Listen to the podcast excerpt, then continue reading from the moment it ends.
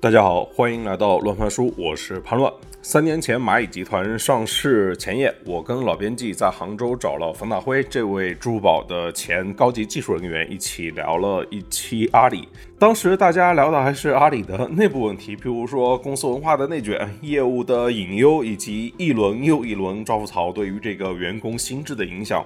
但 谁都没想到，后来外部环境的形势会急剧恶化。这次大辉又来北京出差，然后我们三个互联网说书人 再续前缘，继续闲话阿里。对，之前我们那期当时不觉得，对吧？其实当时聊的时候觉得聊的挺挺烂的，东一榔头西一棒槌的。但是后面半年、一年之后看，当时聊那期在杭州聊那期阿里的，非常有预见性，对吧？最重要是大辉老师非常有预见性。就意见到了，这再不上这个上不去了。然后呢，之后中国互联网就走了三年的弯路，就是我们预见到了阿里内部的一些问题。但是就整体上来说，后面三年时间中国互联网的整体的走向，其实我们当时聊的时候真的没有那么悲观了。大辉先说一下你当时的心态吧。当时是觉得有点不太对劲儿，但是那后面发生这么多事情，那确实是预见不到的。现在的发展已经是。远远的震惊，震惊再震惊吧，对，绝望。没有没有触底反弹吗？我没看到底在哪儿。不不多，这里还是得多看看胡锡进的微博嘛。没有，刚才大辉聊，他把那个公司的机构股东全部都已经回购掉了，然后在回购的过程中发现，有些机构有些人已经不在了。这你是投投当时投你的那个投资经理或者副总裁是吗？对，投资人都已经纷纷的做别的事情去了。对，变化还是非常大的，太大了。就是出口和入口都没了呀。我说美元的出口和入口发发即刻说这个对吧？这这边也要也要申报，那边也要申报，嗯，对吧？中美双打，就美就是我觉得这其实是我不知道为什么，就是我们从一个结构性的认知上来说，呃，当时我们都觉得中国的。呃，中概股的一个得天独厚的优势在于，它是按照美国资本市场的价格去给单个用户定义价格的，对吧？嗯，每一个 DAU 或者一个 MAU 大概值多少钱，是按照美国的 一百美元、两百美元这样。对对，互联网公司进行估值的，但是它它获取用户的成本又是在中国市场，对吧？类似于中国这种，一一一边有有这种所谓的社交裂变的部分，还有一部分说地推，对吧？这种这种第一种网络效应、第二种网络效应都有。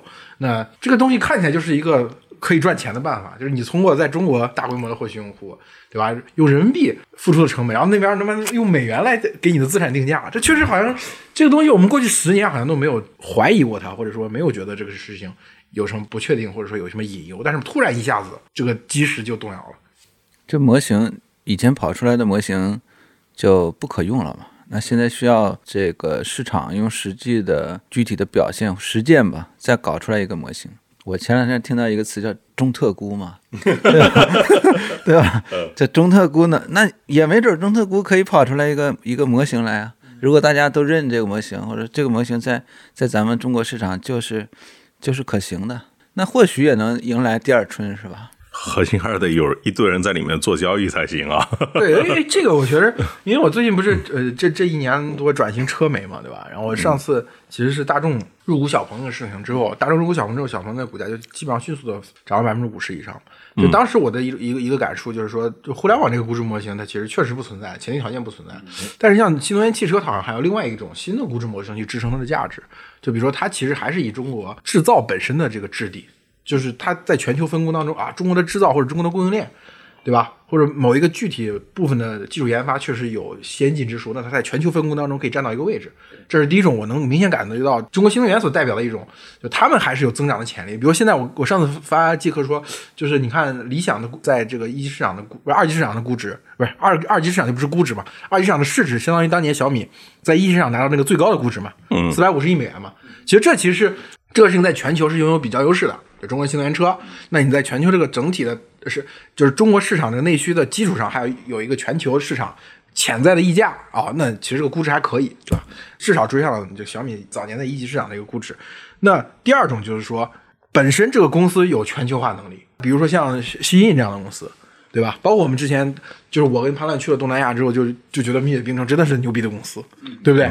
就是人家现在是全球第四大餐饮连锁。对，就是说这种公司，它就是它在中国的这个供应链或者在中国的这个全球化的分工当中，它有一个非常坚实的基础，但是呢，它可以在全球市场上赚钱，就是觉得这种公司呢，它有点可以摆脱我们说过去的那种估值模式，它的用户是实打实的全球用户，所以这个时候它也还依然可以按照过去资本市场对就中国公司的定价去继续。我觉得呃这两种不能不能不能，在车里面可以，但是在零售连锁业态明显不行。对，譬如说我刚才看了一眼，星巴克一千多亿市值，但是瑞幸才八十多亿，但是我们知道瑞幸在上一个季度已经全面超越星巴克了。嗯，在中国啊，我觉得在中国，我觉得这对。是证明，反而证明我，如果你只有中国市场，确实你没办法延续过去的估值，你除非你证明你在全球范围内有这样的潜力，我就这个意思。啊。嗯，但是在全球范围内，那中国的品牌说真的能被全世界那么好的接受吗？尤其是我我我不是说像消费这样的，就像蜜雪冰城这种，当然 OK 了，对吧？因为它没有什么太强的意识形态和别的一些问题。那你说我们科技类的将来还能被人家认吗？科技类的其实有点看在什么国家吧，以及它处在哪种的科技类。就是我理解你说的其实是平台公司，对吧？就以 TikTok 为典型代表的，它的确比较难。它两个难啊，就是第一个难就是在于中国公司，就是中国跟西方这样的一个视角在里面。就譬如说 TT 在印度被封之前，不是中印边界冲突嘛，对吧？我们这边看的都是群情激愤，那边 TT 里面印度人看到也是群情激愤啊。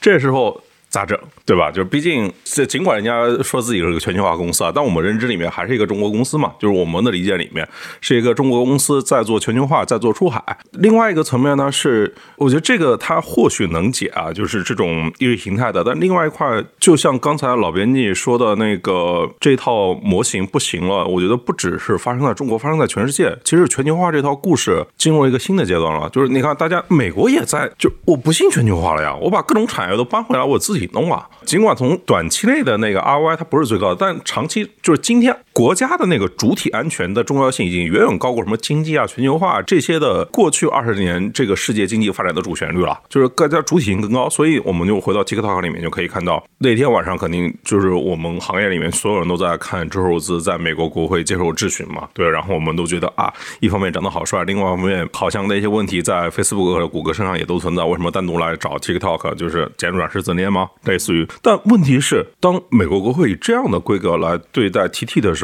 那其他的美国公司它会接收到一个什么样的讯号呢？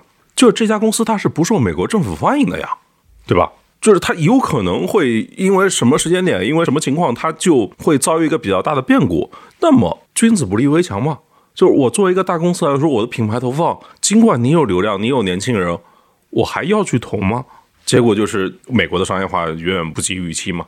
TikTok 就是其他的大厂接受到了品牌主们接受到了一个不好的信号，就是有点像什么？有点像 Twitter，嗯，对吧？大大家大家都觉得这个他妈的在这个平台上投流量挺奇怪的，对啊，因为它形象没那么好嘛。对，但这个事情就是说，它会不会也像就每个这样的品牌崛起的时候，它都会有一波，就是它一定会有个形象严重受损的时候，然后呢，当他的经济实力或者说他的软实力。对实力足够强，他就会逐渐的修复，哎，对修复了两三年，大家就忘了。哎，不是不是，我跟你说，这个其实有有这个有例子。其实刚才你们俩说的问题都可以用汽车行业发生过的事情去、去类比嘛。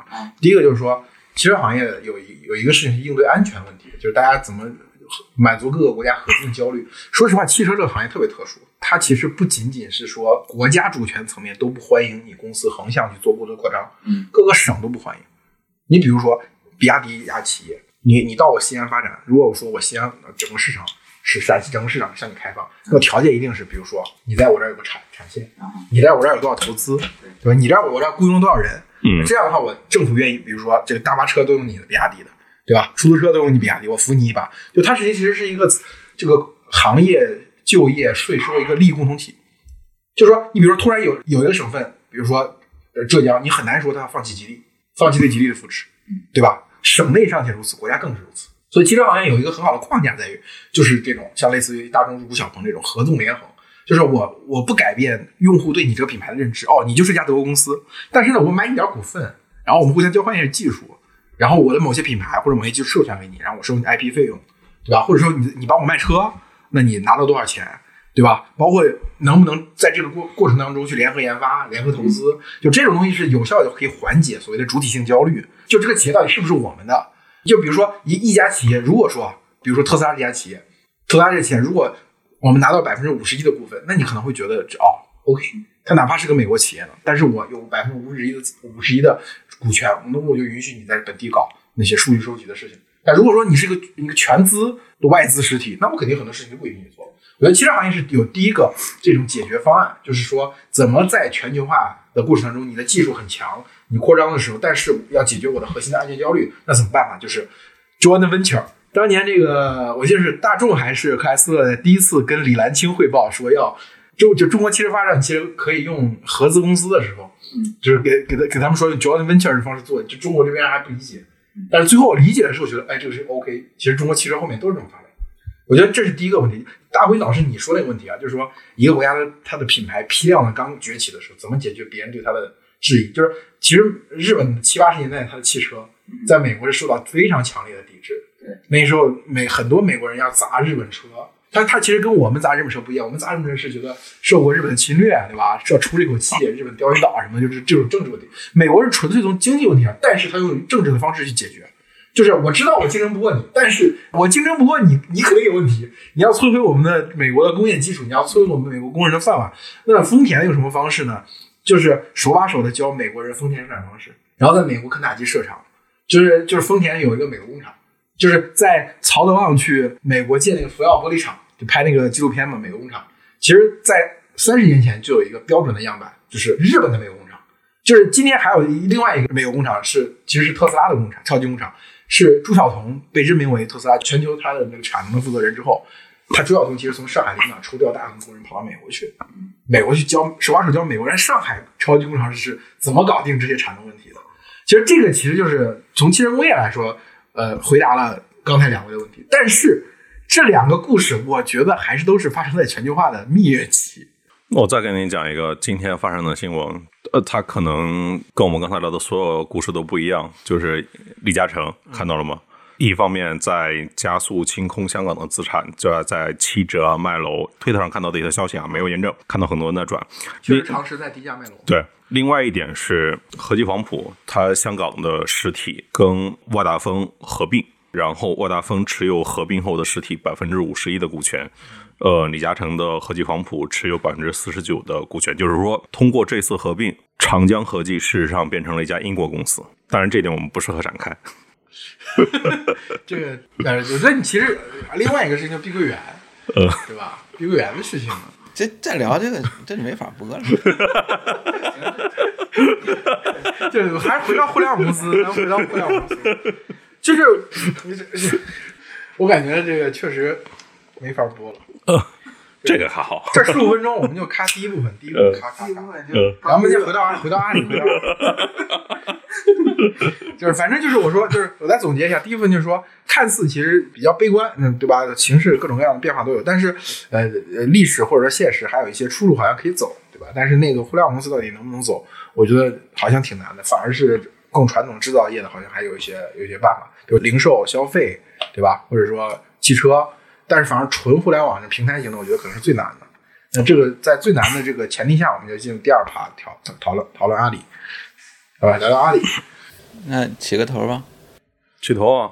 对，先从蒋凡又回来了说起呗。你为什么蒋凡又能又回来了，对吧？我觉得蒋凡可能是一个福将，就是你像他去做东南亚市场的时候，刚好赶上小米大撤退。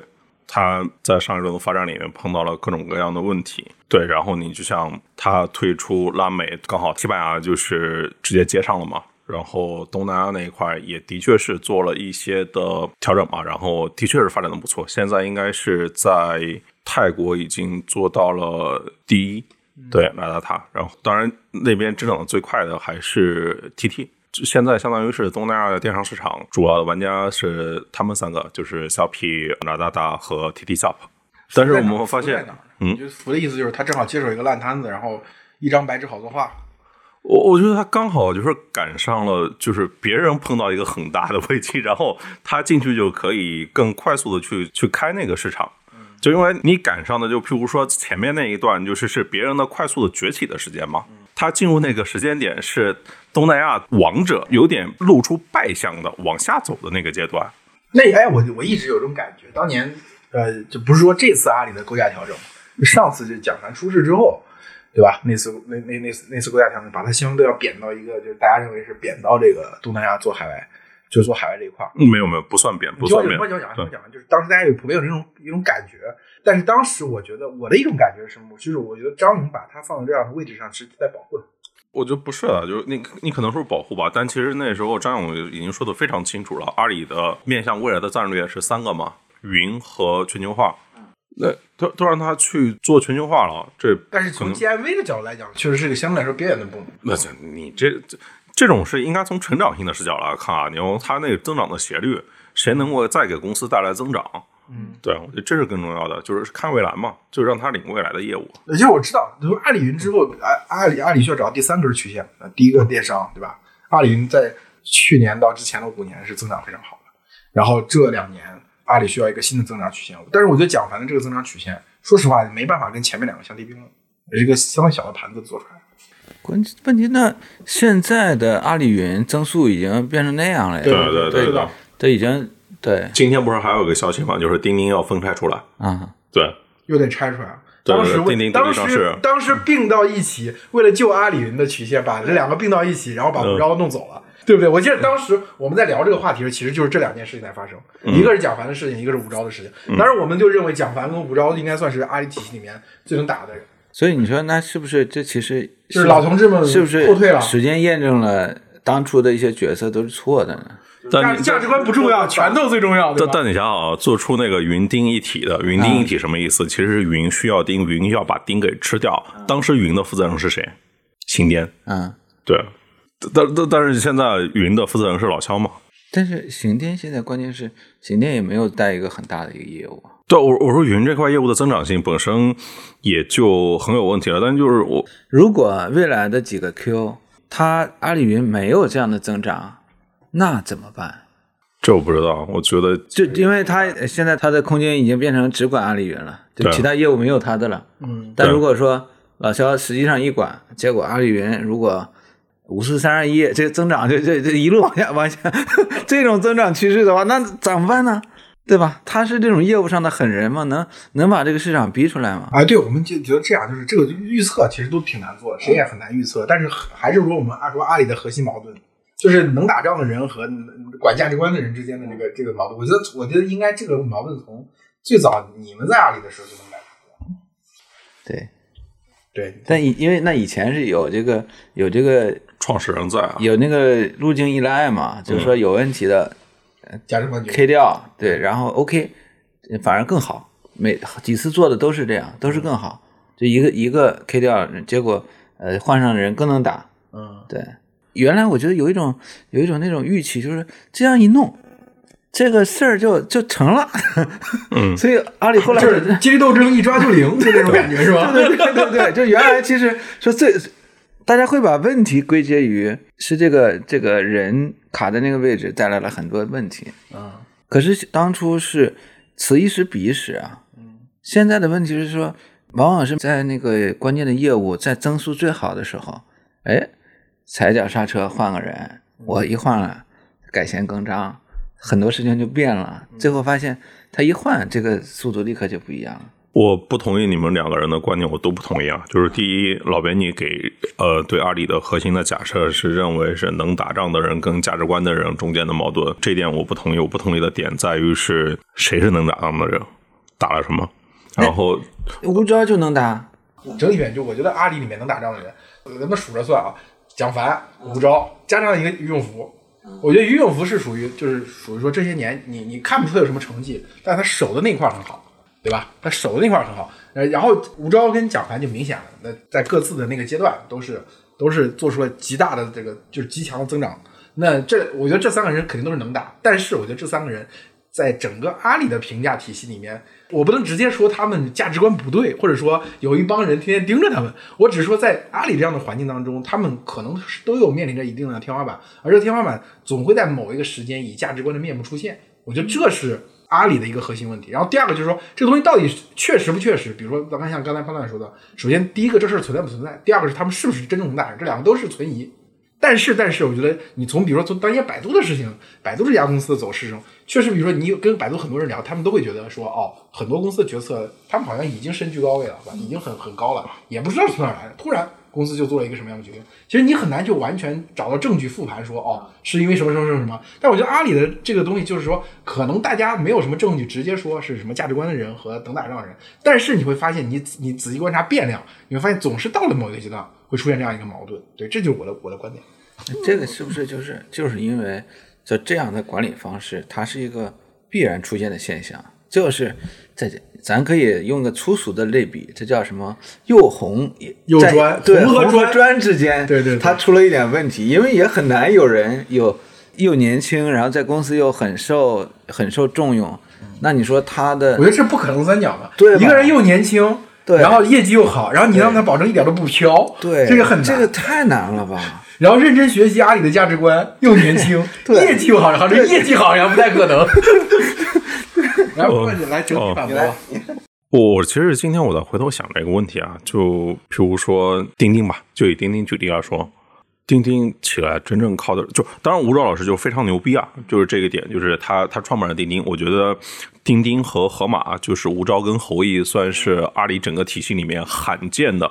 创始人精神独立带起一块业务的，这种非常罕见，所以吴钊的离去对很多的阿里的产品经理是一个很大的打击，因为他们觉得好像没有另外精旗帜、精神领袖的存在。就就是我内部创业，我不能够拿到最后的果实嘛，就是被你们拿走了嘛，窃取了嘛，对，我觉得这这点我完全认可啊。然后就是这个安排有问题，但我我想说的就是，钉钉真正崛起是偶然，是靠疫情。然后是疫情突然来了之后，然后我们看当时钉钉做的各种的那个接触，就是今天帮钉钉，就是吴钊在的时候，钉钉的收入不到一个亿，今天钉钉的收入超过了亿，然后这跟吴钊时候服务的客群完全不一样。但但是这个我我必须要插一下，反驳一下，这个就是如果依然是吴钊负责这个，那也可能是甚至更多。呃，no no no，我觉得我我觉得点就在这边，我觉得这里面最核心的矛盾就是说，吴钊他只愿意服务中小，所以这才是他走的原因，不一定是因为集团想要做中大，啊，我觉得我觉得不是这个事情。也也可能不是这个事情吧，对，就只是做一个从那种接触下来做的一个这样解读的视角在，这个问题对，我是比较倾向于判断的解读，嗯就是说，就我觉得吴钊当时是有心魔的，对他他确实是就是要干微信，他就是要干微信，他就是要做一个微信这样的产品。我先他妈把用户数量级一定要堆到这种程度，我再去想后面其他的事情。我觉得呃吴钊肯定是有这样的路径依赖，但是我觉得它是一个通用问题，就是它不仅仅是吴钊的问题，就是说我一个细分的产品，一个子产品，到底我能允允许这个人他有多大的一多大程度上独立于集团整体的战略？对你其实想想，为什么会有云钉一体嘛？是有了云钉一体，才有了吴钊的离开嘛，对吧？那为什么要一体？那就不是认为钉钉不能独立吗？钉钉不能完成自己的商业化，在吴钊那个体系里面，钉钉是没办法完成独立商业化的，只能被云给吃掉。但是今天的钉钉证明了它自己有独立发展的价值，所以它从云里面独立出来了。但这样的分析我，我其实不是很赞同，但是我也没有足够的证据说他在吴那钊在的时候就干不了这这这对这事儿。对，因为吴钊你那你们说为什么不能让吴钊去管阿里云呢？对呀、你说对不对？是不是这道理？但是这个，我觉得钉钉是一个例子，在阿里呢，阿里现在对创新没有那么大的容忍度。啊我还可以举个例子，比如说语雀，我觉得这这是一个好例子啊。对，我在去年跟玉博和金童聊的时候，我那期播客的标题就叫“语雀为什么没有被钉钉吃掉”。跟支付宝又是什么关系？我觉得大公司体系里面这个问题好难回答。我觉得其实今天最好的例子是妙鸭，你看就是在优酷，在阿里大文娱这个团队，哎，没想到中国 AIGC 一个现象级产品是来自于阿里大文娱，之前大家一直吐槽的，对吧？那我们就设想一下，现在妙鸭这个团队他在想什么？他想的是我怎么连续得个三点七五嘛？他想是我怎么就是把这个产品带得更好，真正的创业。我觉得这这是一个更贴近、更鲜活的一个他案例。不可能创业是不可能创业的，对对对对，但是集团你要给他们一个什么样的激励的期许嘛？你不能让他就是，譬如说我让你，譬如说年升两级，然后让你就是这，我是说那个负责人，他对这件事情的期许是什么？我再持续得两个三点七五，我来个升级，我拿个四点零，类似于这种，那那这就不是创业者精神嘛？对，这就跟钉钉今天他要让盒马第一个上市，然后让钉钉分拆，这明显是老马做出的决定。除了老马，就是不会有任何人能够干出这种有这个魄力，因为钉钉其实也很突然的。那其实让这两个真正的独立的业务，其实在内部也是创新业务出来之后，其实就是想传递给阿里和社会一个信号，就是我们今天真的在重新思考这个问题，就怎么在保障创新，然后怎么样做激励配套，然后巴拉巴拉各种的东西吧。对，我觉得在重新思考这个问题。我我觉得这个东西背后有一个核心的问题，就是我们过去在很早之前就吐槽过阿里文化的单一，就它不是个多元文化，它就是个单一。包括你刚才说说说这个阿里内部的这个考核体体制，就是就是我觉得阿里或者说马，包括马，虽然今天啊，我刚才潘乱也讲了，就是说老马回来之后做了这些这个决定，但是我觉得始作俑者也是他，就他非常痴迷于用一种大一统的文化。好像提出来一个能够包容所有的情况的文化，先提出来，然后把这个文化，而且用这种非常明确的这些，比如说什么什么六脉神剑啊什么，就是多少个字把它讲出来，而且他安排了一个可以执行这套价值观的一套官僚机构，也不能说官僚机构，但但是一套人人才和决策的体系，所以我觉得这个东西相当像像一个盖子一样，之前是压在，就是我觉得就是这套东西本身也是老马留下来的，嗯就是你只有。这个留下这套体系的那那个原始的那个人，他来亲自拆掉才有可能。但是如果说他自己不来拆掉这个东西，对于别人别人来说，让其他职业经理人或者说其他下面涌现出创新业务的负责人去拆，非常难，很难。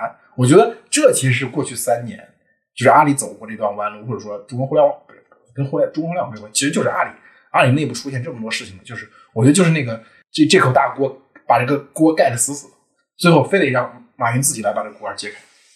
不然呢？谁有这个权利？谁有这个合法性对，？所以我只是在描述这个问题嘛，就是就是始作俑者其实也是你，对吧？解铃还须系铃人嘛。嗯。所以我觉得就是所谓就是其实还是将军跟政委的问题。我刚才说又红又专的问题，将军政委的问题，能打仗的和价值没有，没有我觉得是创始人精神的问题啊。我觉得创始人精神这个东西呢，就怎么说呢？就是你把它切到每个业务这个细分下细下，它其实是很具体的机制问题。就创始人精神这个东西，对于一个个体，一个做出一个成功产品的人来说，肯定会有的。就只是说你有一个什么机制去配套它，你是要压他呢，还是要鼓励他？我觉得过去阿里就是要压他们，就是明面上可能没有，但是执行这个价值观的这整套体系的人，都是相对来说不喜欢这种出头的、刺头的。所以就你你觉得吴钊跟蒋凡的问题有什么可比性？没有啥可比性，但是他们所得到的东西是一样的。什么得到是一样的？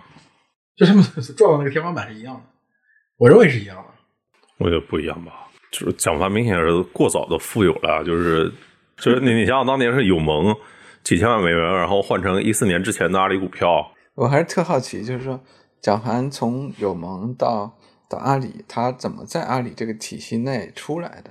哎，对这个其实我有特别有点好奇，就是当然之之不过之前有人跟我说过一个版本，就是就是说蒋凡是因为他不能够融入那套话语体系和那群人，所以他一直有一种文化上的抑制性。嗯，就他接触到身边的人，他喜欢玩这东西，对吧？他就在杭州我呃交际的圈子，正好完全和那群老阿里人是非常不一样。其实我觉得这个问题很多搬到，我觉得呃大而化之的讲啊，不仅仅说蒋凡问题，他其实是我跟很多人讲过，最近有些还有一些人说，我听到有人说要想从北京搬到杭州去，觉得北京不行了，哎，觉得杭州是不是广阔天地大有作为？我说在杭州其实一个核心的问题就是，如果你不是阿里那个圈子的人，你在那里就会觉得很孤独。其实你孤独吗？大辉，你现在应该是阿里圈子的人了。还在吗？还算吗？我不是啊，我 我觉得他早就觉得不是了我我完全不跟阿里的人来往的，那你在杭州不孤独是吗？不孤独啊？那为什么要孤独啊？我我我感觉是，反正可能跟我个人经历不是，我倒是觉得，呃如果说整个的阿，我我甚至觉得阿里的那些人，他们完全在被阿里的信息所包围了。嗯，就阿里的很多高管甚至不知道外面发生了什么事情，因为他在公司就是公司的事儿，下了班还是一堆阿里的人，然后可能见一见这个客户，见见合合作方，聊的也还是阿里的事儿，不聊外面的。而且有很长一段时间，因为阿里的强势嘛，那反正他见的那些外面的人也都是捧着他，大佬啊，牛逼啊，阿里过来的人。所以他们就我就会形成那个信一种信息的，这或者说什么叫屏障吧。那那就挺无聊了。你如果说你你比如说一年你都都在浸在沉浸在一个事情里面，这有什么乐趣可言啊？其实我觉得跟那个阿里的位置也有关系，就是首先它在杭州，然后又离机场那么远，对。那这个其实可以，就是可以学习一下张一鸣，就死活不肯离开知春路附近。对。对，你你想想就是，就哪怕是京东这种，京东它在亦庄那边嘛，就就老边界住亦庄那边，但你想想啊，就是就是北京的程序员大部分都住北边的呀，所以他他把翠宫饭店买下来做挖人用嘛。对，我知道，我知道，听我说啊，就是你你想想，就是像对于我们这种就是住在北边的，我觉得对于互联网的大批人来说啊，去一趟京东就等于那个出城了，就等于出差了，一天就能干这一件事情，有谁有那么高的意愿去呢？然后就是那些都是回龙观那边居多的程序员，对吧？那那个我要举家都搬过去吗？对吧？我觉得就你想想，就是你接触好的人才，就事先就有一批人就跟你 say no 了，然后你也没有一堆人整天跟你接触行业信息的交换，我觉得这都是择手啊，这个对，这个就又到我枪口上了。嗯这字节跳动批判又可以来了。就为什么北京之前有这个特质，就是它不会出现像深圳和杭州那种，比如一个大厂，它相当于把这个行业这块人才全垄断了，嗯然后大家的环境都非常单一，信息也就是刚才你说那种比较单一的状况，它容易导向这个走环环境逐渐走向封闭。北京的好处在于每个厂它的规模不足以占到整个盘子的百分之二十以上。对吧？你哪怕京东这样的厂，说实话，那北边还有百度啊，还有小米啊、爱奇艺啊这些这么多公司，市值跟你相近的公司有四五家，那这个时候你没办法实现。但是字节跳动出现之后，我觉得是有点改变，它就像一个抽水机一样，人才抽水机一样。我觉得反正字节跳动崛起之后，整个海淀或者说原来我们认为是中国创新的一个源头高地，中关村及其附附近地区就干涸了。嗯，这个非常明显。但这样，我觉得恰恰是就是说，因为大多数的公司在成了之后，都会采取类似的模式，就是搬出去，对搬走，盖大楼，然后盖一大楼。那只有张一鸣有这样的拒绝这种方式那我觉得是牛逼啊！他就证明了我不这么干也成。我我觉得这个东西就需要立法限制，你你这莫名其妙，对必须搬出去。为什么要搬出去啊？因为搬出去，一个公司最后又再次走向平不对，这确实周周鸿祎当年讲过这个，他就说百度的腐败，百度的这个衰落从搬进百度大厦开始的。然后所以当年三六零大厦落成的时候，他他大家给大家打鸡血说，我们一定要避免这个。但是你看他那地儿，那那堵车堵成那样，那怎么能行呢？对吧？对，所以我觉得这个事情就是说，就是我觉得确实从某种意义上，我我觉得从效果上来说，或者说从学习作为一个学习的样本来说，我经常跟别人说，我说，呃，中国有有一些创始人，他确实挺厉害的一点就在于他知道自己的擅长的东西是什么，他而且他不断这种重复这种成功经验，而很多的其他的这种创始人呢，往往会成功到一定程度，他希望这个东西呃往上走走。我需求自己的需求层级往上走，或者公司的模式往上走，而不愿意再重复自己过去的成功经验。我觉得张一鸣是一个非常清楚自己过去的成功经验是什么，而且要坚决的贯彻执继续执行，然后不断的变大。我觉得这对一家企业来说是好事，但是对一个创新环境来不是好事。就是有一个企业拒绝执行这行业里面过去行之有效的规则或者规律，他他觉得为我自己的一家公司的永永远年轻，但这个行业衰落了。我觉得这其实是不太好你你这不这我反对啊！这你不能说别误会黑啊，可以对这个哎但是但是可以可以聊回阿里巴巴。我突然想到一个事情，字节跳动这家公司二零一二年成立的，对吧？二零一二年成立的时候，那时候 CEO 还是马云，然后先给了陆兆禧，然后又给了张勇，现在又给了吴妈。吴妈是哪一年的？七零后还是八零后？我妈我妈七零后，七零后吧，张一鸣八三年的，就张一鸣他已经熬过了老马、老陆、老肖，现在到了吴妈，就是已经是四代阿里掌舵了。啊，问题是张一鸣现在也也相当于退休了呀。没有没有没有没有，完全不是，那你要这么说，那老马也没退休啊。呃那你也可以这么说，你也可以这么说，你也可以这么说，但我觉得不性质不一样。这个事情，因为我们俩那次见了一次的时候，他跟马云聊，觉得马云是真的退，嗯真的不管。嗯他一开始不相信，他觉得跟马云聊的时候觉得，哦，马云好像是真的要不管了。嗯后面的事情证明，马云确实在很大程度上确实是不管了。这这这跟张一鸣在字节跳动还是不一样的。那现在老马是真的管吗？对对对，老马回来了吗？真的问题现在是真的管吗？对对对，哎，这个事情我不知道，就是这意思。老马回来开了一个会，反正你老马问了第一个问题，他们都惊到了。就老马问了一个十年前的业务，那与会的人都觉得很惊讶，怎么这个业务不都已经死了吗？就 在已经死了吗？那是不是说明老马离离业务确实远，太远了？确实远。对吧？关心的未必是核心点。对对。但也有可能就是会让团队矫枉过正，我觉得这里面都很难的话，对，比如比如说今天淘宝的首屏都已经出现了非交易型内容了，小姐姐跳舞就已经跟交易完全没关系的了，就是在要回归淘宝，然后回归互联网，回归互联网，其实我觉得分两个层面啊，就是一个就是说之前的那个新零售。不提了，对我中间就查了一下，就是在二零一六年云栖大会上，马老师提那个要做新零售，就是以后再也没有电子商务了嘛，没有纯的电子商务，只有新零售。那一年，呃，这句话就我就刚好就是在他说这话上一个月，拼多多跟拼好货合并了，然后在那那个月里面就是突破了一个月三亿的 GMV。对我只是想到一个历史的韵脚，但我是想说。回归互联网，一方面就意味着新零售的确线下那一批其实都是打着水漂嘛，好多钱呢，好多好多钱呢。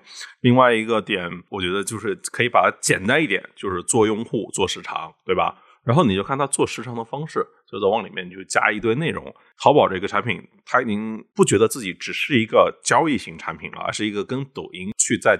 全方位竞争的一个产品，因为里面你在首屏里面可以刷到小姐姐跳舞，然后我在 Tab 里面逛逛那个条目里面也可以刷到一些开国领导人的一些秘辛八卦啊这些东西。对，啊你看的很细啊。对，对，那你觉得这个事情有用吗？能改变用户的心智和预期吗？那就是改变谁的预期？用户？哪些用户？就是实际上会买东西，改变肯定改变不了我的预期了。他妈越干越烂啊！所以你现在是多多用户是吧？不是，我也希望我是我是忠诚的淘宝用户。嗯。可是淘宝产品你就做，可是能骂人吗？可以啊。他妈的那么多产品经理都在干嘛呀？很多个地方那个那个各个死结卡在那个地方十几年都不修。我觉得就是这里面才提到问题的真正的关键。你你想想，就是你你打开淘宝，各种的 push 小红点，然后弹窗都会向你跑过来，但是其实没有一个人专门为所有的用户体验负责的，就是各个部门的体验之和不等于整个集团的利益，不等于整个淘宝的利益。然后你可以再往下去拆解，就是在淘宝这个产品过去十年，它其实都是拧巴的。就譬如说，我们认为蒋凡的一大功绩是把手机淘宝给做出来了嘛，但问题是。蒋凡他自己压根没有权利动淘宝首屏的 tab 呀，因为淘宝的里面它的大的那个其实是天猫啊，天猫是归老肖管的。我甚至是觉得，大家之所以因为蒋凡能打，是因为其他人实在是太渣了。实在是太烂了。对，我觉得不要，就是刚才潘潘乱说那个问题，我有点兴趣，就是说，比如说用户体验的无序性，对吧？不一致性，对吧？各种很烂的体验，其实拼多多上也有。但你会发现，拼多多的有一个牛逼之处在于什么？就是大家的所有的这些很烂的、很低级的操作，指向一个目标，就是增长，对吧？但是你会发现，就是淘宝的各种各种无效的运营。就是你一进，你发现可能淘宝没有拼多多那么多我们批评的那种诱导用户的那种东西，但是谁说少啊？你就你就发现，就淘宝的东西，现在淘宝的比拼多多多啊！对对对，就是你就你就发现淘宝这个东西，就是它它没有一个明确的，大家所有人的步调一致，就是往一个明确目标走。就你不是，这个东西很乱，就是特别的乱。怎么？其实就是我我以前比喻过一个嘛，就是说这是一群人在里面做布朗运动，你知道什么是布朗运动吗？对吧？完全这个盘子在里面，一群人在里面做布朗运动，最后搞得真是完全无序的。对，他们如果停下来静止，可能效果更好。就这些人仨月不干活，淘宝的 不变可能会涨。对，淘宝的不变，大家说，哎，淘宝我终于知道这地方一直是这样，我这习惯养好了，那可能还还能涨一些。或许吧，但我觉得就是主要问题还是当缺乏一个强势的一号位的时候，以及不止一号位的同样，我觉得淘宝都没有一个。整体为产品最基础的产品用户体验负责的人，我觉得这个都没有。蒋凡原来在的时候，差不多是几乎是成为一个这样的人。但是蒋凡如果换掉了，那淘宝就完全没有一个这样的人了，就更没有了。就蒋凡可能还是接近一个这样的人。对对对。那剩下你说现在谁在负责淘宝？那个叫叫叫什么来着？妹妹还叫什么？妹妹还在岱山。戴山嘛，对。那戴山那戴山会从淘宝上买东西吗？他会下单吗？然后他他下单是怎么下的，对吧？好问题然后他会去收收快递吗？不是，但是让回回归淘宝之后干的第一件事情不就是那个什么，就是一点就是退款急速退款还是什么？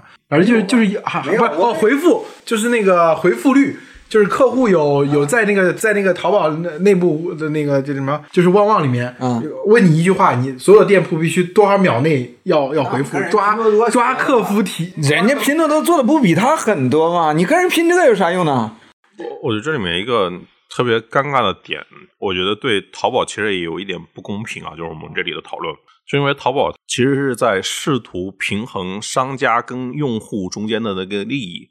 对，其实就譬如说，淘宝里面是可以有溢价的嘛，就是你做一个商品，你讲一个故事，然后商家在里面是可以去赚到一些钱的，然后某个层面上让天下没有难做的生意，这句话是对商家说的。然后，但你看多多就是非常极致的、完全的用户导向，商家其实，在多多里面是比较不好的那种的体验。对我觉得这里面就是一个极端的存在。淘宝肯定也有过那种非常纯粹的阶段，就是在马老师要做出淘宝去打一倍的时候，如果你看，其实就是更多的用户、更多的交易、更多商家在他平台上赚到钱。跟多多起家的路线很像啊，只是多多在那个微信体系里面把这件事情重新做了一遍嘛。但但这个但这个，我想我想反驳一下，既然这样的话，那为什么这些拼多多上面这些商家不回流到淘宝去呢？如果他们是他们觉得在这儿我再这么受压迫，我用脚投票啊！所以这个我觉得就是我能力完全不能完全复用的一个问题，就是淘宝的门槛其实是比，尤其天猫的门槛是比拼多多要的高很多很多的。尤其在这个拼多多这家公司的这个高速增长的阶段，其实很多在天猫上没办法，就它那个门槛根本不够。因为天猫的这种是一个非常运营导向的，小二的权力是很大的，对吧？它能够呃维持的，比如说每每一个品类上面的头部的商家可能就那么多家，那其他人怎么玩呢？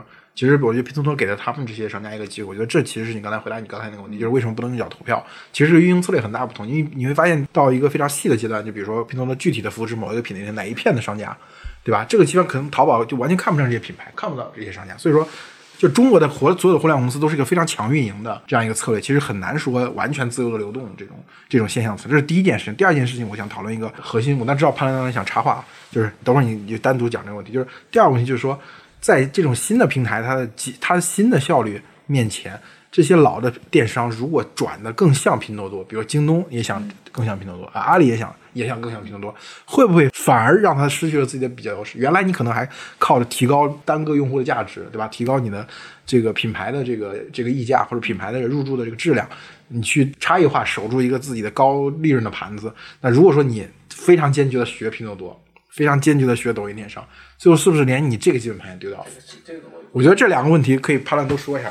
这个我先啊，好，我觉得这个他很有可能，第一个是学不会的，嗯，因为你你学你只是个像而已，但你实际上你的产品路径跟人家那个成长路径是完全不一样的，最后最后其实依然是在走弯路。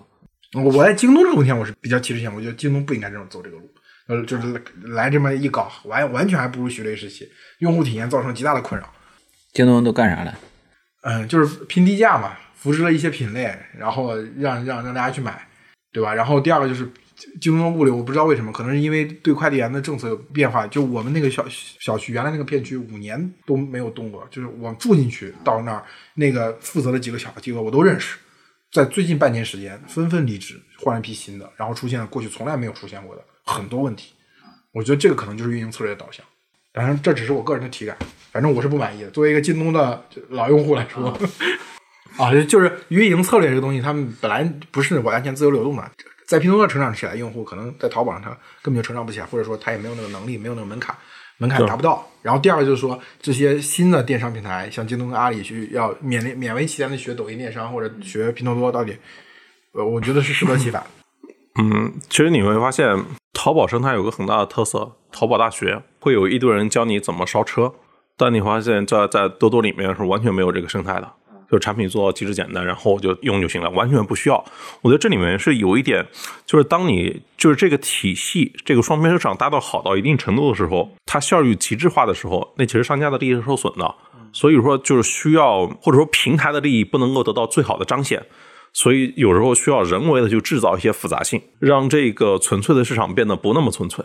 这样的话，平台商家和用户里面才能够得到某种的微妙的平衡。但的确是制造了复杂，所以说当有一个新的更简单的那种产品出来的时候，它就可以迅速的拿走一大批用户。典型的案例就是身边无数人都都吐槽双十一、六幺八乱七八糟的券，我完全看不懂。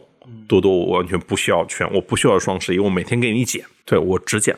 不需要凑单，我觉得是这个类别。然后他们往这一块做有没有用？我只能说以以抖音的例子来说吧，我是觉得移动互联网发展到今天，出现了一些接近于标准答案的唯一解，就譬如说做短视频。其实核心要做时长了，各家做这些东西都是为了吸引用户的注意。就大家发现，到最后移动互联网这么多年的竞争，到最后其实是时长和注意力的竞争。然后你要做时长跟注意力，最能够拉时长跟注意力的是做短视频，这是短期的行为。但长期的话，你短视频光做西瓜那种还不一样，还没用，得做那种 B 站那种，得有创作者生态，对，得有更多人来发才行，不能有少数人发。我觉得是出现了类似于这种的接近于正确答案的东西，比如说这是在时长这个领域，我觉得在交易这个领域也是。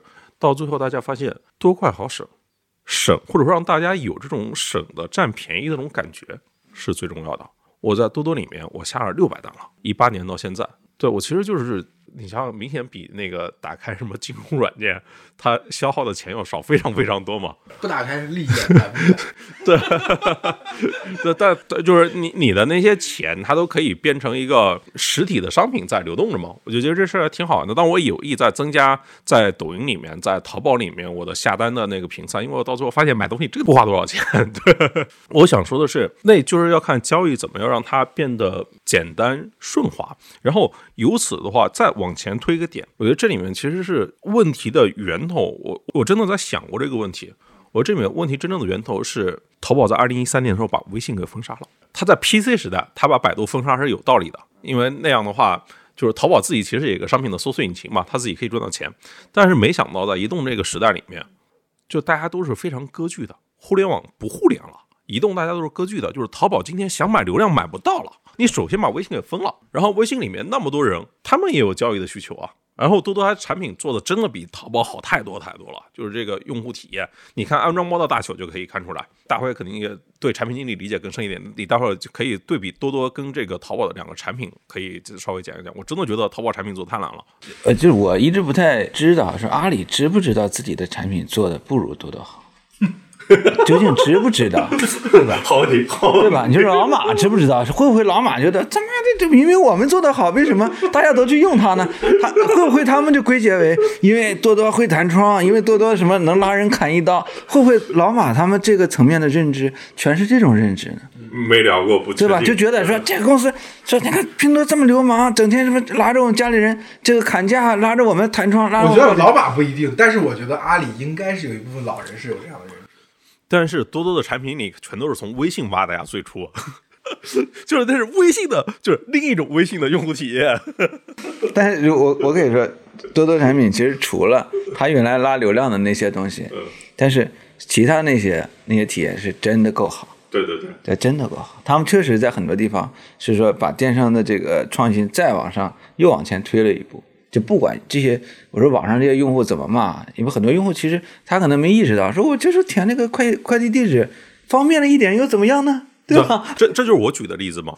就是我去年我举过一个例子，就是在淘宝和多多、在美团、京东四个产品里面搜一个关键词搜地址，只有多多给你出现了我的地址，然后修改选项就是你的地址历史这些东西，其他的另外三个产品给你出的都是商品结果页，但地址我相信这绝对是。绝大这应该是非常高频的，就是大家都搜过的一个词了。对我，我想改一改我的地址。对，想想我知道有哪些收货地址。那就这么一个小小的细节里面，就是你看，那那为什么呢？就你想想，在淘宝里面，你搜店铺的名字，你都搜不出来的，这令人发指啊！这种我之前我之前吐槽的，我说那个 PC 呃 Web 上怎么这么多年了，还要按一下 Tab？对，你搜一店铺是没有的，然后说哦，原来我自己傻。人说，人家说这就是淘宝设计的好啊。对，淘宝会有很多人来告诉我，这就是淘宝设计的好啊。这个，但是今天做用户的时候，你要要把更多的流量给到更多创作者，所以我觉得这里面就是问题的起点就在于把微信给封杀了，然后那么多人去不了，然后移动端没法买流量了。我我我觉得你还没回答问题，我觉得他们学就是闪着腰。嗯，阿里这老胳膊老腿，你去学拼多多那种响应。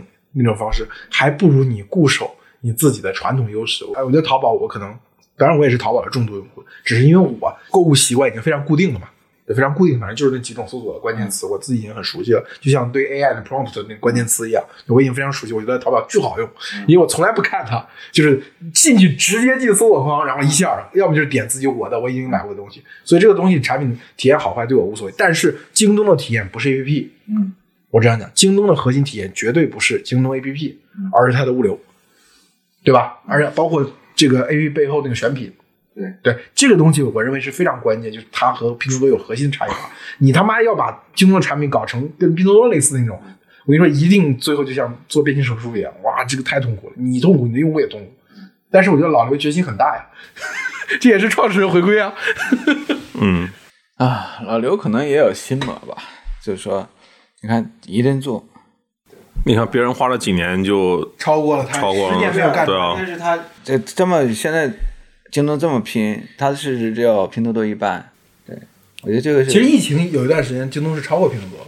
有一段有一段，那那段对那段就就是当它的供应链的那个，就是它那个配送网络的优势体现出来的时候，嗯但是那个已经很时间也不时间也没有那么长，对，拼多多很快。我觉得说到底就是看用户在哪嘛，用户在拼多多，其实现在我觉得电商这一波，其实要可能要看，就是说中国这几家电商出海到底能打成怎么样，会不会在国外也受到这个美国的狙击？美国就不让你我觉得这还挺难的。电商这个东西吧，对吧？相对于有可能啊，这个也可能会是一个变量，就是各个国家如果他们像像制定，比如说欧盟制裁美国互联网公司一样，他们去搞进到我国内的所有的电商公司，我觉得他很可能怕的是，我就是找你们的茬罚你的款，我就这我觉得那个很慢，我觉得最怕的是结算。欧盟会搞，美国很难搞，因为欧盟没有大平台，所以他对所有人都是那个罚一刀。美国他很难做，我觉得就是直接赤裸的这样做，但是他有可能那个规则会改。其实你们看 C 它发展的这么好，以及就是 TM 它发展这么好，其实某个层面上是一个漏洞嘛，对吧？就是大概美对美国人买东西多少钱以内，一百美元还是八十美元多少之内，他不用报税嘛。然后这边其实都是用一个大集装箱给你运过去。对，我觉得这个一旦影响了美国头部那几家线下商超和电商的就业啊，这个我觉得可能就会被动。其实其实我觉得这个会影响。之前不是有呃最近微博热搜嘛，不是说那个美国的 UPS 的快递员十七万美元，平均十七收入十七万美元一年。这个就是预示着 UPS 会被打死。对，就就是如果这像像你们这么搞下去，这 UPS 肯定会被打死。你在美国买所有用快递，就是美国的那几大快递去买电商的人，肯定都深恶痛绝那套体系，反正丢了就丢了。运不到送不到就送不到，找不到就是找不到，你的说破大天也没有用。就这套东西，如果说一旦影响到这些工人的利益呢，可能在政治层面上就可能对对适应和 T 没有产生影响。美国是一个不讲道理的国家，大家都知道啊这些年。嗯，对，这是一个不讲规则的时代。对，乱纪元。那那那，我们最后还是得输出点确定性的东西，不能到最后是一个，哎，就这么回事，天下乌鸦一般黑，来都来了，那就直接。我就对阿里的转型，你们什么看法？就最后，对，我觉得是因为大家看到可能是阿里的一些调整嘛，但阿里其实还做了，包括组织结构，可能还要激励体系这些重新做了嘛。嗯嗯，那我我觉得是白做，我我觉得是没有用的。为什么？他的问题不是这样改一改就能解决的。就是群友集在臭里，嗯，不知将一身。对，就是说阿里这个，包括阿里喜欢换人的这种方式，那过去的换也没有显示，如果从数据统计层面来看的话，也不是说这些人换来换去这个问题是解决掉了，有可能是因为这个变化让大家暂时忘掉了这个问题的存在，但过了一段时间，似乎问题又出来了，也就是这招是不好使的，而且现在又去动所谓组织结构、所谓激励层级这些东西，这是没有用的呀。但是我觉得我不太同意这个观点。我觉得阿里会诞生一个中兴之主，就是这个形式会导致最后有一个人，他的风格或者他的做法跟之前这批老人是非常不同的，但是最后这个形式把他推出来了，就像他改变中国一样。我我是相信，我是相信阿里体系还是能出所谓阿里养视二十年嘛。我觉得这个体系里面应该还是有可能会诞生一个，就是所谓的能够推动这个公司往前出现变化的，它没有到一个完全僵化封闭的这样一个一个环境。但是我就觉得这个过程就是，你最近不是它出了新季财报嘛？阿里也做了什么投放，自媒体啊，阿里重回增长，就这个增长其实大家都知道它只是一个数字而已，没有什么特别大的意义。但是我觉得这次调整不能说是它能够完成阿里转型的使命，但是我觉得是把这个危机感传递的传递下去，而不像过去一样就反正我老天下第一嘛，我最牛逼，然后拼多多就是下三滥，对吧？对不对？就是这种这种思路感，就是让大家有一个紧迫感，知道哦要变化了，对吧？谁谁不改革谁下台，嗯，所以并不一定是第一个。第一个第一套方案或者第一个第一个调整就能成功，但是我觉得就这种紧迫感一旦传递下去之后，对阿里这家公司来说，应该还是还是抱有希望。那我修改一下我刚才的结论，就是说补充一点，就是那要看接下来的改革是不是真的要动一些人的利益，触有没有触及到灵魂啊如果这个后面不动了，对吧？对，有些老同志，对吧？对吧？老同志坐在功劳簿上不动了，动不了，或者说阻力很大，那现在的这样的调整也是没有用的。所以我总体上是悲观的。啊，我自己觉得我会更更积极一点，对。然后最后我说我的隐忧啊，我积极一点的感受就是这次是真的觉得痛了，甚至一些动作是矫枉过正的。就譬如说让盒马、让阿里云上市，然后把钉钉拆出来，我觉得这些人全部都没准备好，没有任何一个人准备好了，是老马的一个应激反应。但是这个魄力实际上，这所有人我想应该都感受到了，包括你像就是淘宝对于这个时长，它怎么来做时长，如此决绝，如此激烈，这是在之前不可想的一个事情。之前都是说我这流量都是跟 ROI 算算到一起的吧，这个东西明显算不出 ROI 来。但是不重要，有人拍了另外一个版。就是要拉时长，我我觉得是有点矫枉过正，但也许有那种可能，矫枉必须过正，不然的话就是没法弄。所以说，我一直我没有想清楚我那个观点到底应该怎么描述，就是明显是过了，但有可能是矫枉必须过正。我觉得这是一个点。另外一个点呢，就是像就譬如说他的那个职级体系的改革，其实是滔天了，然后再指向钉钉、盒马这些分拆出来，我觉得后面一定会有在跟着，就是更不同的那个激励方案再拿出来。我觉得就是他一定要让一批新的创始人变成新的阿里合伙人，或者拿到阿里合伙人当年的内部的待遇。我觉得钱是最诚实的表达，就是一定要让更多的人能够在这里面看到做大蛋糕的更多的可能性。我觉得把大家都拆出来，其实也有这种潜台词给出来，不然的话，就是你只是一个高 P 嘛。但你要一个高 P 跟另外一个高 P 中间，其实那个薪酬其实没那么大。但你像一个创始人跟一个副总裁中间，那样就是一个一号位跟就大家都开过，哪怕小公司也开过嘛，对吧？就是你付出的心力，你担的那个痛苦磨难，绝对比你的 VP 要高十倍不止。但是在一个正常体系里面，大家的工资可能也就。薪酬可能也就差个百分之二三十，我说在高 P 中间啊，对我觉得这这肯定是下面要改出来的，然后以及让更多年轻人看到一个更好的上升通道，我觉得一个小小的点就可以看到苗芽，对，别到最后就是真的再给苗芽就是连续两个三点七五或者给了一个四点零，然后啊你们干的不错，给你们发点奖金这种，我那就歇了。很可能很可能还会走向那个路径。对我我有可能啊，所以我说觉得就是一个可以观测指标嘛。但我觉得现在做的一切都还是向着一个更互联网的那种的感受，更创新，然后鼓励更多人再起来的那种的感受。这是回到我们那个传统那个经典的叙事里面，我觉得当他感到足够痛的时候，他也会把他的傲慢一点点丢掉。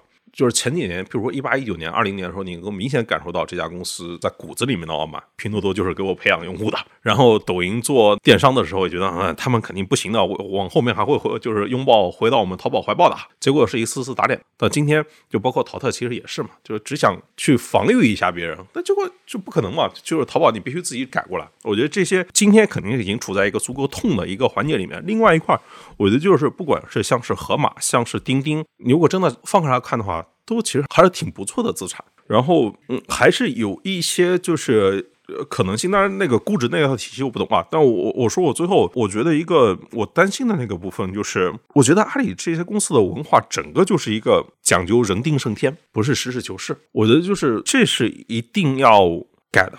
但但我不好在这个问题上特别多的衍生。对，其实说阿里的整个文化还有这种自我美化和自我传奇的部分。就是当年他的成功确实具有偶然性，那这种偶然性怎么去解释呢？就是你刚才说那种人定定胜天，就是哎，我就做成这个事，我们这群人在一块儿，就是有这样的是魔力，对吧？相对于后面的那些创业公司，更年轻的创业公司，他不会有这种 ego 在，他觉得我做成的事肯定是我符合做按照那个事情的规律，对对吧？就做成了。我觉得从这个角度去讲，我觉得恰恰从这个角度来讲，只是阿里非常为难的一点，就是说他要破除他自己的这种文化上的这种独特性，嗯，那他靠什么？就真的只只靠分钱，只靠这个按像抖音和拼多多一样做事，能分钱也挺好啊，哎，比腾讯大方啊，对吧？腾讯我觉得，我认为啊，当然我不知道人家工资到底多高啊，对吧？但是我一看这腾讯，这深圳的房价至少不是腾讯拱起来的，对不对？但是杭州的房价那可是阿里拱起来的，这个应该是大家基本上还是还还是能达成一致的，就是杭州房价其实挺受阿里这边的整体的表现去影响。其实阿里还挺舍得分钱的啊。阿里是，我觉得阿里是舍得分钱，但是腾讯其实我认为是没那么舍得。嗯，我我我刚我接着刚才我在说，就是我觉得就是像阿里这样的公司，它的文化或者说它的组织，或者说它嗯、呃、某一段时间的成长极具独特性的这种公司，确实非常难以面对这种变革。就是说，就是你没有办法，他过去的经验，就像刚才潘老师说，不是实事求是，某种带有一种传奇化，带有带有一种，哎，我也不知道为什么，反正我这家公司就这么。过去是基因突变，这这你再来一次说，我还要再基因突变再整一下呢，那能变完了，就那就是很多时候，我们面对阿里这个故事的时候，其实有的时候真的是，就是我从我我是一个完全从文本或者是从故事角度去考虑这个问题，就是阿里本身的故事的传奇化，就是让其复制性变得非常困难。而相对来说，像美团也好像像拼多多也好像字节跳动也好，就是它的故事本身是个非常理性的故事，就是你讲出来简单几个字总结，按规律办事。对对对对，就是对这个东西就是它相对来说可复制。就比如说今天马云回来，大家大家那种兴奋，或者大家那种哎，突然就感觉哎，好像又又我又可以了。就这东西有什么理性？我没有理性。就像我们说马马云一回去又问他有到底有什么特异功能能去实现这种变革吗？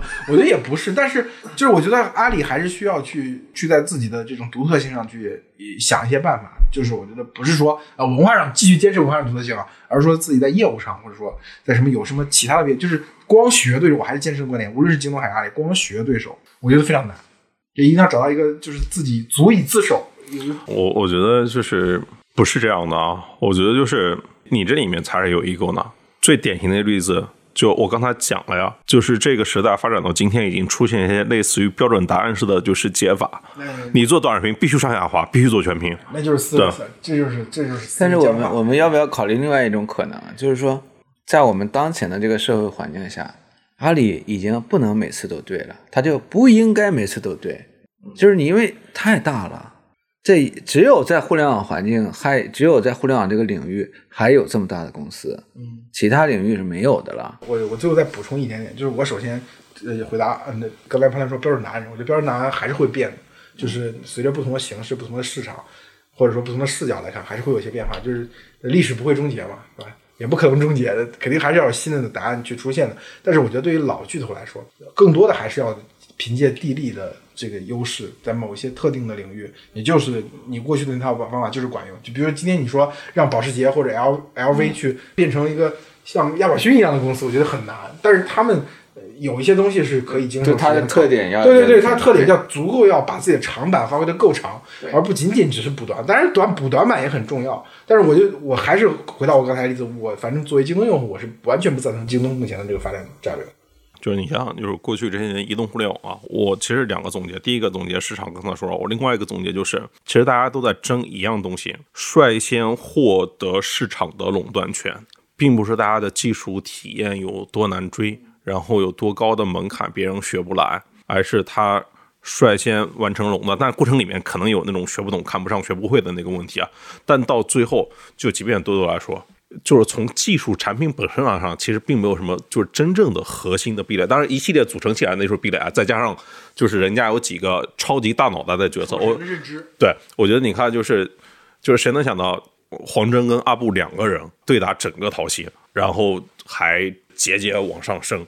对，我觉得这这大家之前没想到，就是只有几个大佬在做出这几个关键决策。但我就刚才说的，就是其实是决策质量这个这很难弄啊。我觉得这里面最大变量就是那个超级大佬的决策质量。但是我说其他的东西，就是产品啊、体验啊这些东西，其实并没有那么难。其实大家都在争那个率先的获得市场垄断权，然后获得市场垄断权就意味着你可以获得最大规模。后来的人，就当你把前面的大规模拿走之后，如果没有特别大的变化的话，后来人就只能去边缘里面找一小块的市场了。像多多这案例，其实几乎很难再出现了。对，就因为手机的出货量都不涨了。哎对哎，你说这个，我觉得今天其实还最后有东西可以升华，就是中国互联网最后的一个核心诅咒，其实就是潘乐说这一点，就是它要在一个超大规模市场中获取垄断，嗯而这个超大规模市场是可遇而不可求的，全球仅此一个，而且品类可能就那么几种。还加美国呢？对，对就是所以追求这个东西，其实确实难度越来越大。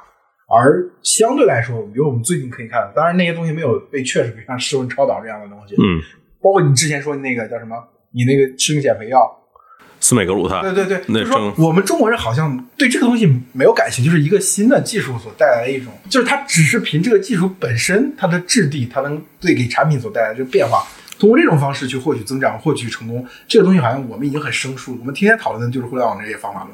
我说一个简单的案例哦，大家打开手边的股票软件，搜一搜麦当劳的市值，已经跟阿里巴巴差不多了。对，我觉得就就是做这种非常简单的技术突破，也不叫非常简单，就非常纯粹的技术突破，和做一些非常本质的呃商业模式的这种生意，我觉得这个东西其实是我们因为这些年的这个生疏了，生疏容易，其实还是容易的钱挣的更容易赚。其实这些年，好吧，我觉得今天差不多，最后提提炼到这儿可以了。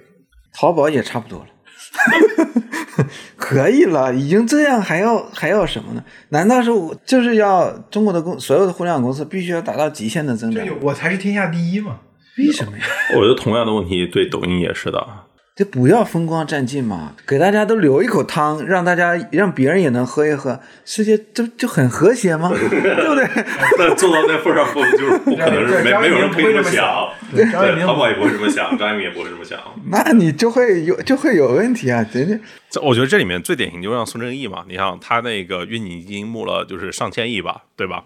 你他妈募这么多钱，那他妈市场所有都跟你是对手了，对吧？你他妈就是市场大盘本身，那别人只能是跟你对手侧，没法跟你一起合作做交易了。所以他也会变成那么大一冤大头，对吧？对吧？这 头一没 work，现在现在他妈多少了？跌了百分之九十五啊！对吧？这九估计最后可能得清零吧，我看。所以我说啊，就是一定实事求是，按规律办事啊，然后不要觉得人定胜天。最后得得跟大家补充一下，咱们几个人就是就是叫什么？叫瞎砍呃对，瞎砍，乱开脑洞，不负责，而且我们自己也没有能力做大公司啊，对吧？我们是，我们是说书人，对吧？是负责，我们只是负责批评，不负责建设性。对，没有没有，没有就你还加入过大公司，我们都没有，那你等你将来你创建大公司，看不上，就做一个 BB 大公司的人吧。好，行，我们这期就到这里，谢谢谢大家，我们下期再见。好，拜拜。OK，今天就先聊到这边，大家可以订阅、点赞、评论、分享。如果还有什么想听我说的，欢迎在评论区互动留言。我们下期见。